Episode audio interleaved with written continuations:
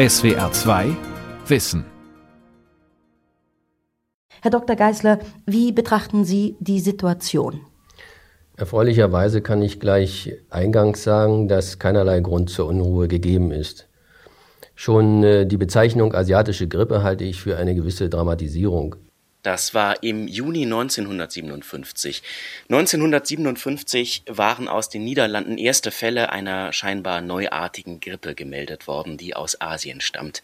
Der medizinische Leiter des Gesundheitsamts in Bremen warnt, wir haben es eben gehört, vor Dramatisierung. Heute würde man vielleicht sagen vor Panikmache. Ein Jahr später waren an dieser Pandemie in Deutschland 30.000, weltweit mehr als eine Million Menschen gestorben. Wir werden nachher noch Radioberichte hören, wie sich die Situation damals in Deutschland entwickelt hat. Hat die Welt aus früheren Pandemien gelernt? Sie hören das SWR 2 Archivradio heute mit einer Sondersendung. Wir haben die Archive geöffnet und Ausschnitte ausgesucht aus früheren Jahren, in denen das Land mit Epidemien zu kämpfen hatte. Mein Name ist Christoph König. Wir hier im SWR versuchen unsere Arbeit weiter zu tun, aber dabei möglichst viel Distanz einzuhalten. Wir halten uns da auch an die Empfehlungen. Ich sitze jetzt hier in einem improvisierten Studio zu Hause, deshalb ist die Tonqualität etwas schlechter, als Sie es gewohnt sind von SWR 2. Ich bin jetzt verbunden mit dem Kollegen Gabor Pahl, der sitzt im Studio in Baden-Baden. Gabor, die asiatische Grippe 1957 muss das Land eigentlich erfasst haben wie heute Covid-19. Wie haben die Kollegen früher über die Krise berichtet? Es ist schwer zu sagen, denn ähm, es wurde offenbar relativ wenig, zumindest im Rundfunk berichtet. Also wenn man es mit heute vergleicht, heute ist Corona das beherrschende Thema seit Wochen. Aber diese intensive Berichterstattung über Pandemien, das ist offenbar ein Phänomen erst des 20. Jahrhunderts. Das ging mit SARS los, 2003, 2004.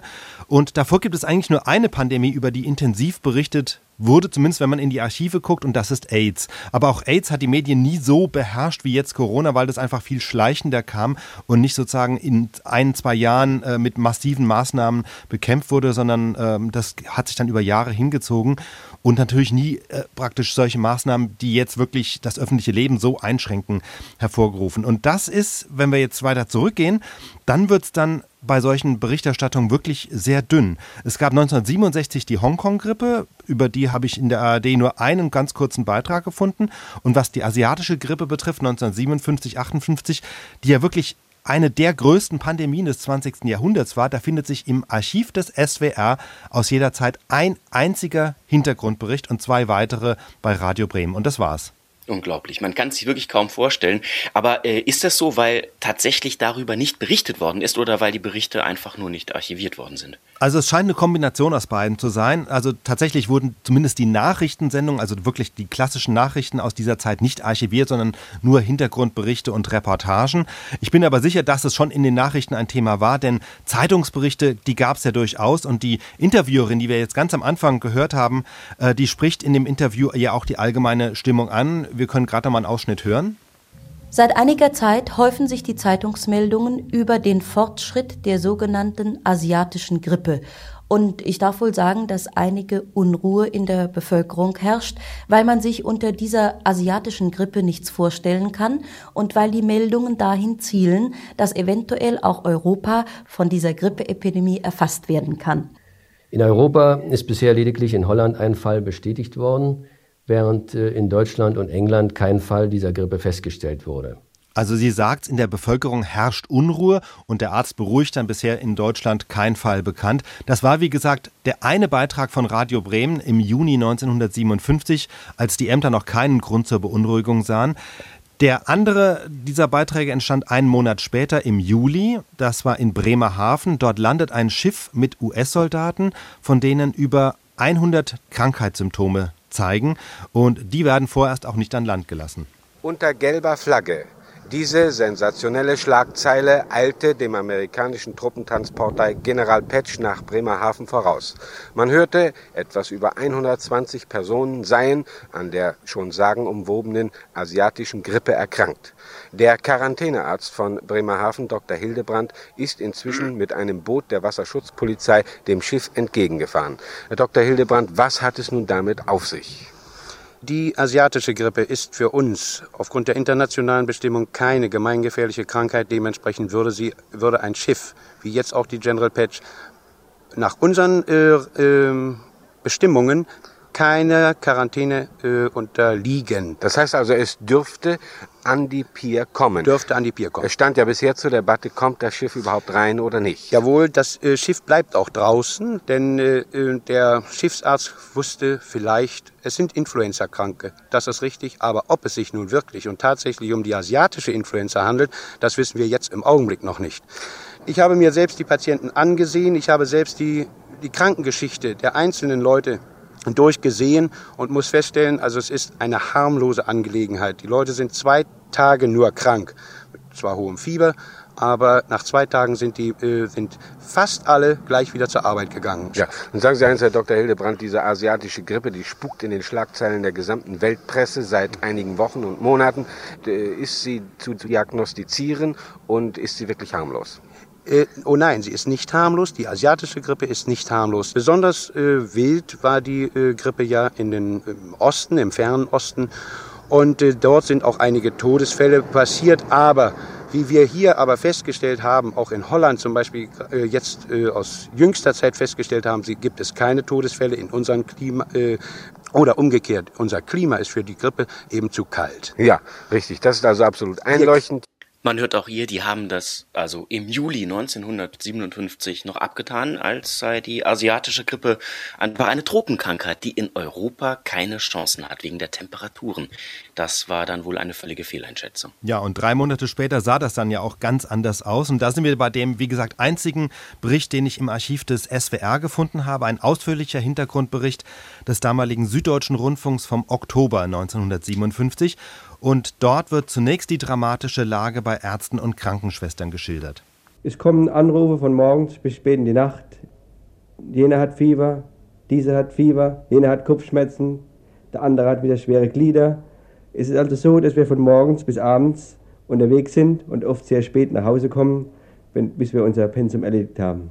Und dann müsste eigentlich an dieser Stelle auch eine der vielen Krankenpflegerinnen zu Wort kommen, die in diesen Tagen alle Hände voll zu tun haben. Leider war keine von ihnen für uns erreichbar. Ob zu Fuß, ob mit dem Fahrrad oder mit dem Motorroller, immer waren sie schneller als wir, um da zu helfen, wo alleinstehende Menschen oder ganze Familien krank zu Bett lagen. Für sie gab es keine 45-Stunden-Woche. Überstunden gab es aber auch für die Apotheker, bei denen in diesen Tagen ganz bestimmte Präparate in großen Mengen griffbereit auf der Theke lagen. Es ist ja nun nicht so, dass nun jeder wegen der Grippe in die Apotheke kommt, sondern die normale Rezeptur wird ja nebenbei verarbeitet.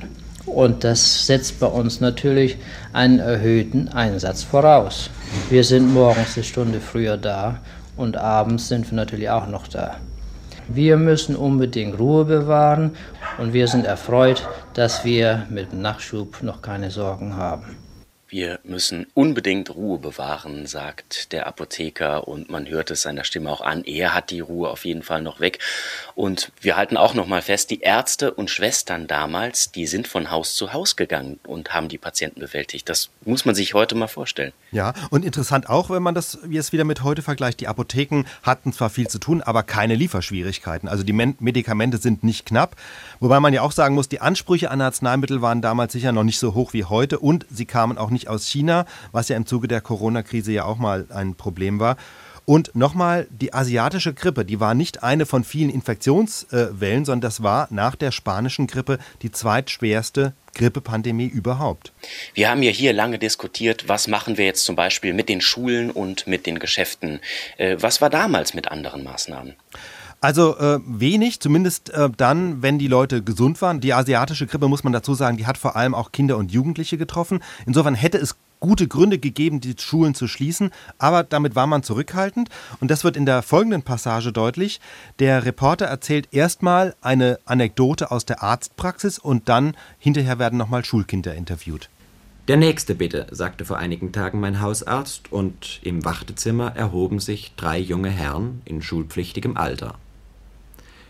Ihr Klassenlehrer, so sagte einer von ihnen, sei doch an Grippe erkrankt und bei dem Herrn Doktor in Behandlung.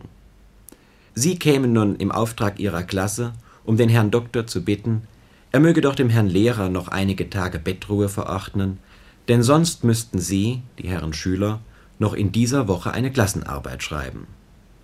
Im Allgemeinen fällt allerdings der Unterricht weniger wegen der kranken Lehrer als vielmehr wegen der kranken Schüler aus. Bei uns in der Schule wurden drei Klassen geschlossen. In einer Klasse waren bloß noch acht Mädchen da von 35. Diese acht haben sich natürlich sehr gefreut. Aber du hast von diesen Schulferien nichts gehabt? Du selbst bist auch krank geworden, ja? Ja, erst habe ich Kopfweh gehabt, dann hat mich meine Mutti sofort ins Bett gesteckt und hat Fieber gemessen und dann hat sie mir in den Hals geguckt und hat sie gesehen, dass meine Mandeln ganz geschwollen waren. Dann musste ich mit Salbeitee gurgeln.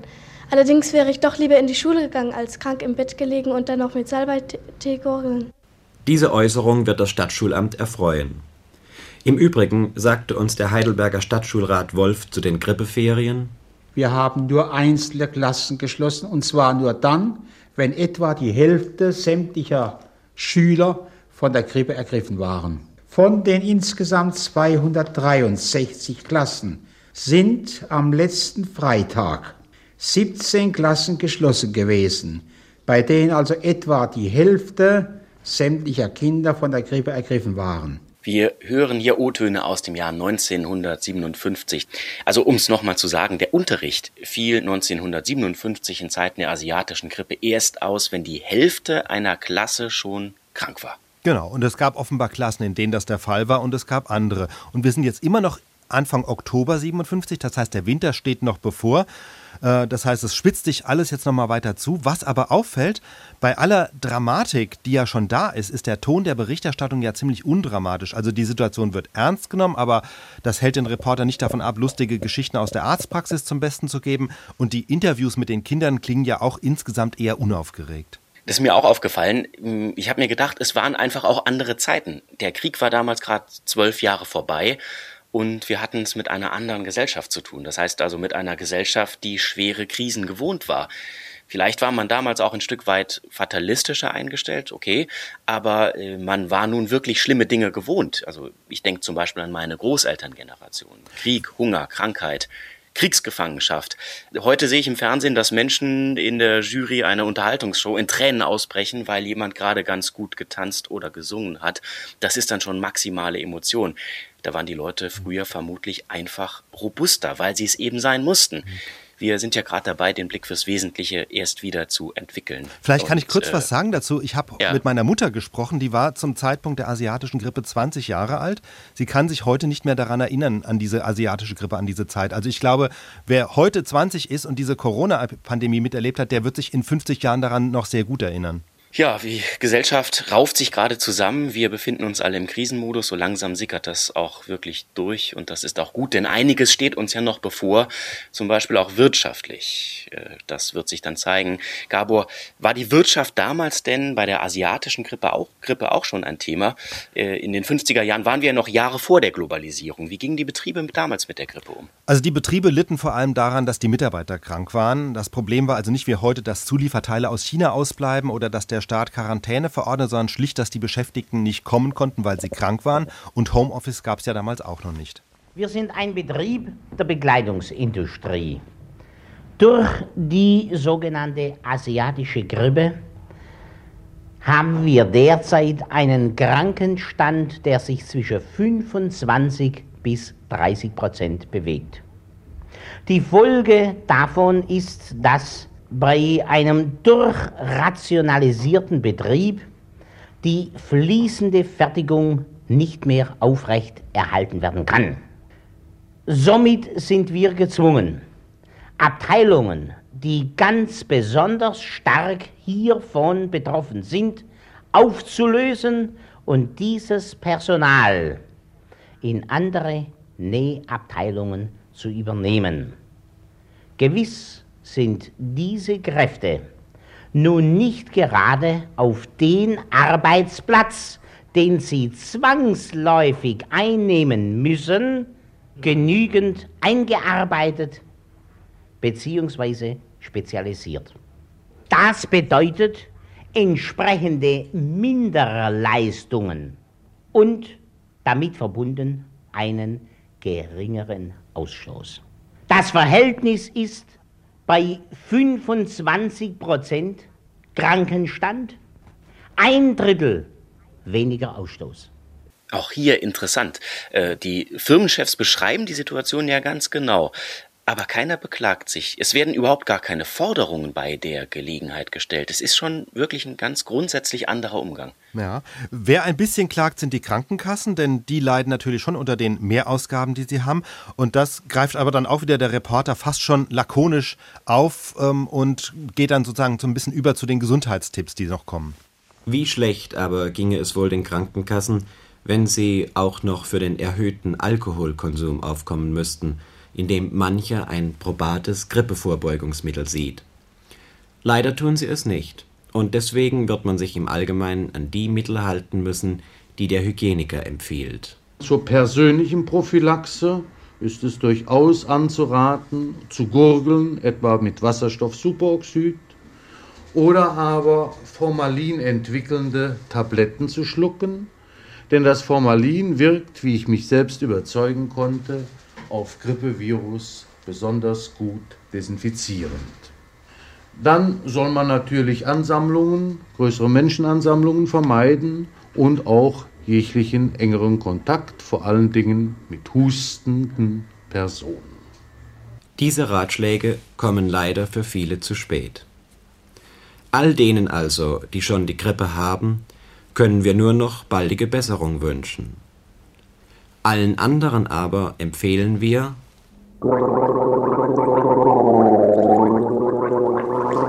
Ja, so hörte die Sendung damals wirklich auf mit einem langen Gurgelgeräusch. Auch ein Zeichen für die eher gelassene Stimmung, obwohl sich die Lage ja, wie gesagt, schon ziemlich zuspitzt. Ja, und vielleicht kann man an der Stelle nochmal sagen, Gurgeln mit Wasserstoffperoxid, keine gute Idee. Genau, von, von Händewaschen war damals keine Rede übrigens. Ja, sehr interessant. Das ist aber eine gute Idee, wie wir jetzt alle wirklich gelernt haben sollten. Das war die asiatische Grippe 1957. Wie gesagt, mit am Ende geschätzt 30.000 Toten alleine in Deutschland. Die zweitgrößte Grippepandemie nach der spanischen Grippe am Ende des Ersten Weltkriegs. Apropos, äh, von der spanischen Grippe gibt es wahrscheinlich keine Aufnahmen, oder? Das war zu früh. Nein, also ich habe jedenfalls keine gefunden. Es wäre nicht ausgeschlossen gewesen, um das auch zu sagen, denn wir haben durchaus Tonaufnahmen aus der Zeit des Ersten Weltkriegs zum Beispiel, aber es sind wirklich viele Reden überliefert von Kaiser Wilhelm, von Friedrich Ebert, von Hindenburg, aber äh, in den Aufnahmen zumindest, die es gibt, nimmt niemand Bezug auf die spanische Grippe. Und das war ja wirklich die größte Pandemie der Neuzeit. Weltweit starben rund 50 Millionen Menschen dabei.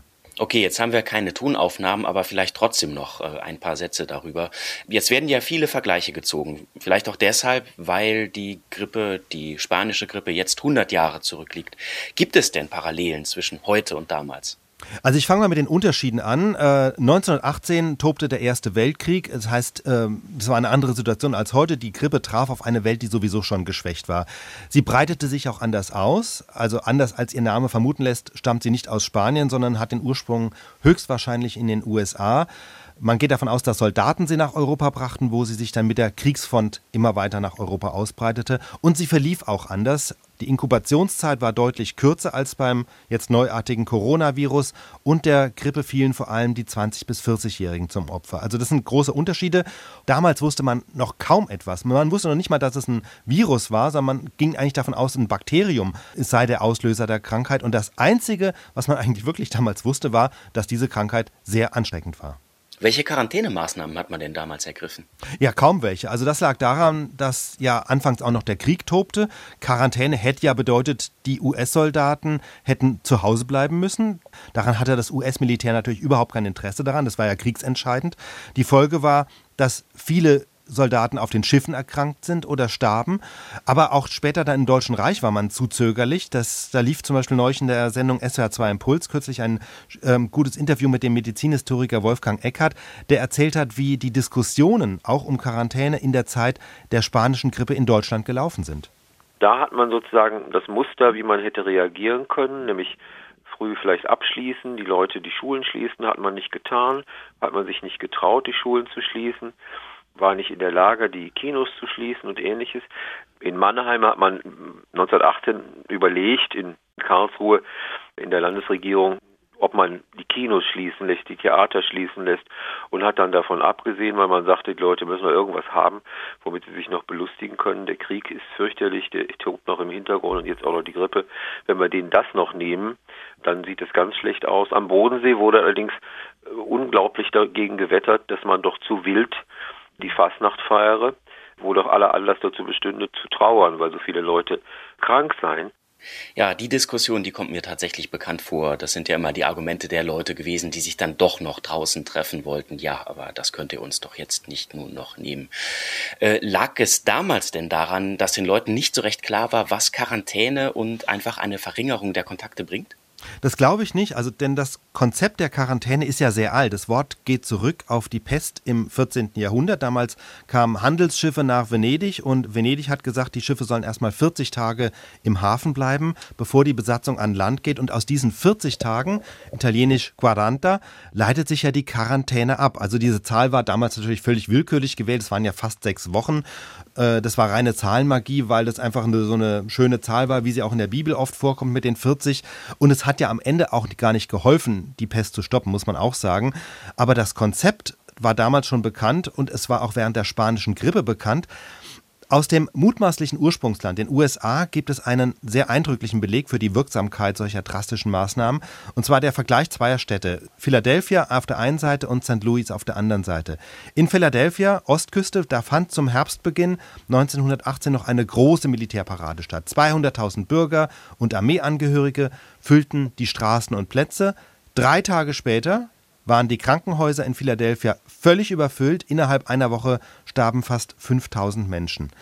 In St. Louis im US-Bundesstaat Missouri, das ist so anderthalbtausend Kilometer weiter westlich, Zwei Tage nach dem Bekanntwerden der ersten Fälle schloss diese Stadt damals die Schulen, die Kindergärten, die Kirchen.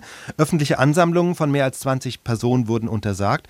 Und das hat auch jetzt nicht die Ausbreitung komplett gestoppt, aber die Infektionsrate hat es deutlich verlangsamt und die Zahl der Toten im Verhältnis zur Einwohnerzahl im Vergleich jetzt zu Philadelphia um die Hälfte reduziert. Also wenn man diese beiden Verläufe nebeneinander stellt, Philadelphia und St. Louis, dann hat man genau diese Kurven, die jetzt in den letzten zwei Wochen auch wieder durch die Medien gingen unter dem Schlagwort Flatten the Curve, also wo es einfach darum geht, deutlich zu machen, dass es jetzt wichtig ist, vor allem die Ausbreitung zu verlangsamen, wenn man es nicht schon stoppen kann, um die Krankenhäuser nicht zu überfordern, äh, das gesamte Gesundheitssystem nicht zu überlasten.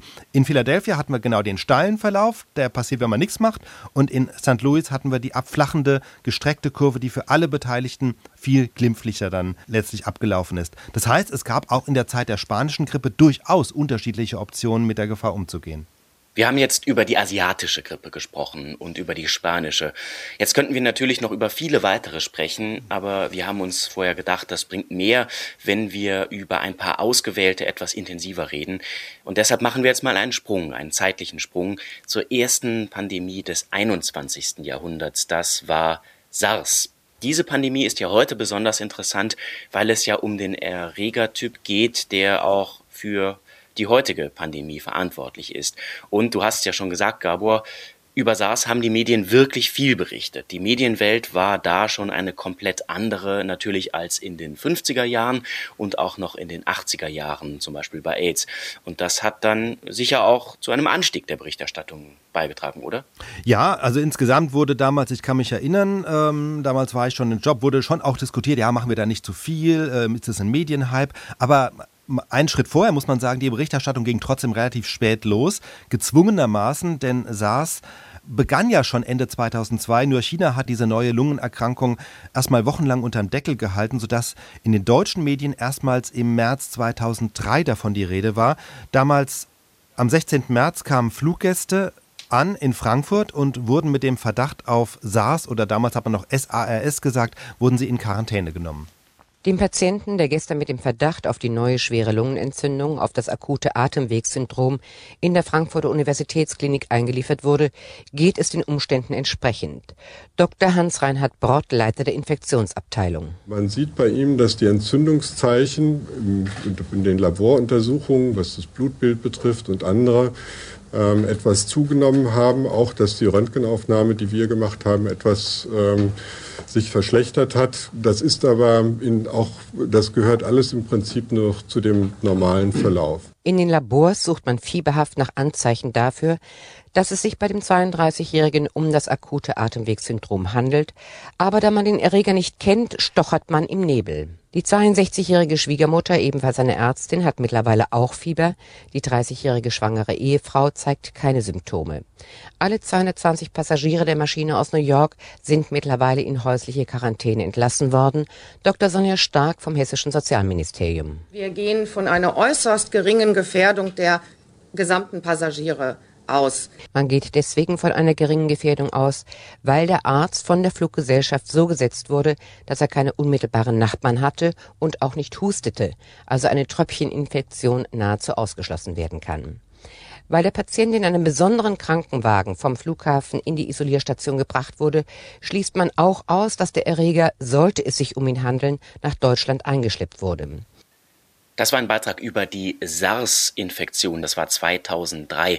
Jetzt kann man ja sagen, SARS 2003, neun Infizierte insgesamt. Wir sind wirklich mit dem Schrecken davongekommen. Alle haben überlebt, obwohl ja eigentlich die Sterberate bei SARS wesentlich höher war als jetzt beim neuen Coronavirus. Wie passt das zusammen, Gabor? Also diese neuen Infizierten in Deutschland, da ist Deutschland wirklich glimpflich davongekommen. Das SARS-Virus von 2003, das war wirklich extrem gefährlich.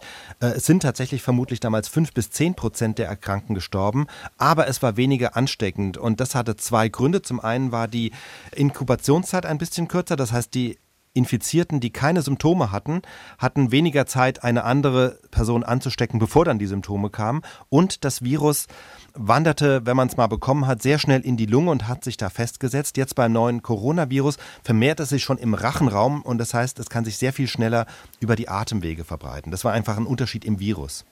Wenn wir jetzt mal vergleichen, drei Monate nach dem Ausbruch von Corona in China ist bei uns schon Ausnahmezustand und jetzt hören wir zum Vergleich Auszüge aus einer Sendung sechs Monate nach Ausbruch der SARS-Pandemie 2003. Deutschland ist da ja immer noch in einer Beobachterrolle und schaut, was in China jetzt passiert. Das Hyunwoo-Krankenhaus im Süden Pekings ist eine der Kliniken, in denen nur noch SARS-Patienten behandelt werden. Die Stationen sind natürlich tabu für Außenstehende. Krankenschwester Zhang Jin berichtet deshalb in einem Konferenzraum, was sie durchgemacht hat. Ich arbeite im Ditan-Hospital und hatte drei Wochen lang SARS. Mich hatte ein Patient angesteckt zu einer Zeit, als wir noch nicht gut genug über die Krankheit Bescheid wussten. Der Patient wurde in kritischem Zustand eingeliefert, nachdem er schon schon zehn Tage krank gewesen war. Ich hatte an jenem Tag Dienst und trug zwar Schutzkleidung, aber leider nur eine Lage. Jetzt tragen wir mehrere Lagen. Damals bekam ich nach drei Tagen Fieber und konnte schwer atmen. Ich wurde natürlich sofort isoliert. Zhang Jin war nicht die einzige Krankenschwester, die sich damals infizierte. Sie teilte ihr Zimmer mit zwei anderen Kranken. Wir haben uns gegenseitig ermutigt. Dafür bin ich dankbar. Alle unterstützen mich und jetzt will ich wieder arbeiten. Zwei Wochen ist Zhang Jin wieder gesund. Seit ihrer Krankheit habe sich viel geändert, sagt die Krankenschwester. Ihr Hospital habe ein Spezialteam nur für SARS gebildet. Aus dieser Gruppe sei bisher niemand krank geworden, sagt Zhang Jins junger Kollege Dr. Jiang. Wir haben ein Wohnheim eingerichtet. Niemand von uns verlässt diesen Bereich. Niemand geht heim. Es sei sogar besser, wenn die Öffentlichkeit nicht zu viel wisse, sagte ein Arzt. Panik vermeiden sei oberstes Gebot. Professor He Zhengyi vom Ditan Krankenhaus. Was wir jetzt am meisten brauchen, ist Hilfe von außen. Beatmungsmaschinen, Mundschutz. Das kann man momentan nirgends hier kaufen. Medizinische Geräte sind am wichtigsten. In unserem Land ist die technische Ausstattung von Krankenhäusern auf einem sehr niedrigen Standard. Eine Lieferung von Beatmungsgeräten aus Deutschland ist bereits auf dem Weg nach Peking. SARS, so hieß die Krankheit früher, heute kennen wir es als SARS. Das war ein Bericht im Mai 2003 aus China. In Deutschland herrschte da aber schon ziemliche Verunsicherung. Das hören wir gleich in einem Bericht aus Berlin. Äh, und damals schon gab es einen Aspekt, der jetzt heute auch wieder ein Thema ist. Die Frage, schafft es Europa bei dieser Krise zusammenzuarbeiten? Auch auf europäischer Ebene, das habe das gestrige EU-Gesundheitsministertreffen gezeigt, sei man sich einig. Deutschland strebe ein einheitliches Vorgehen an und setze sich darüber hinaus für ein Netzwerk nationaler Kompetenzzentren ein, die europaweit eng zusammenarbeiten müssten. Drastischere Maßnahmen, aber so Gesundheitsstaatssekretärin Marion Kaspers-Merck, seien nicht vorgesehen. Der Erlass von Einreisebeschränkungen oder die Durchführung von Gesundheitsuntersuchungen aller Reisenden aus betroffenen Gebieten auf den Flughäfen werden derzeit nicht erwogen aus der Überlegung, dass dies eine falsche Sicherheit ausstrahlen würde, denn wir wissen heute, dass eben die Inkubationszeit länger ist. Und wenn man eben eine allgemeine Gesundheitsuntersuchung aller Reisenden durchführen würde, würde das alle in einer falschen Sicherheit wiegen. Der hessische Liberale Heinrich Kolb beispielsweise sprach von einer angespannten Ruhe, die jederzeit hochkochen könne und nannte ein Beispiel aus seinem Wahlkreis. Wo eine Lehrerin, die in den Osterferien in China war, auf Druck der Elternschaft für zehn Tage vom Schuldienst suspendiert werden musste, weil ansonsten ein Schulstreik der Eltern und Schüler angedroht war, obwohl diese Lehrerin jetzt nachweislich nicht in Gegenden Chinas unterwegs war, in denen äh, etwas hätte passieren können. Aber diese fast schon hysterische Reaktion, die da zu beobachten war, gibt eine Ahnung von dem, was passieren könnte in unserem Lande. Falls sich die Zahl der SARS-Verdachtsfälle hier auch nur leicht erhöhe. Also damals gab es keine Schulschließungen, der Unterricht ging weiter, aber immerhin, es gab schon Eltern, die mit Schulstreik drohten das waren schon zum Teil hysterische Reaktionen. Ich kann mich gar nicht mehr daran erinnern, aber einige muss es doch sehr beschäftigt haben. Ja, also das hat die, das hat Deutschland schon sehr beschäftigt, obwohl, wie gesagt, relativ wenig dann am Schluss ankam.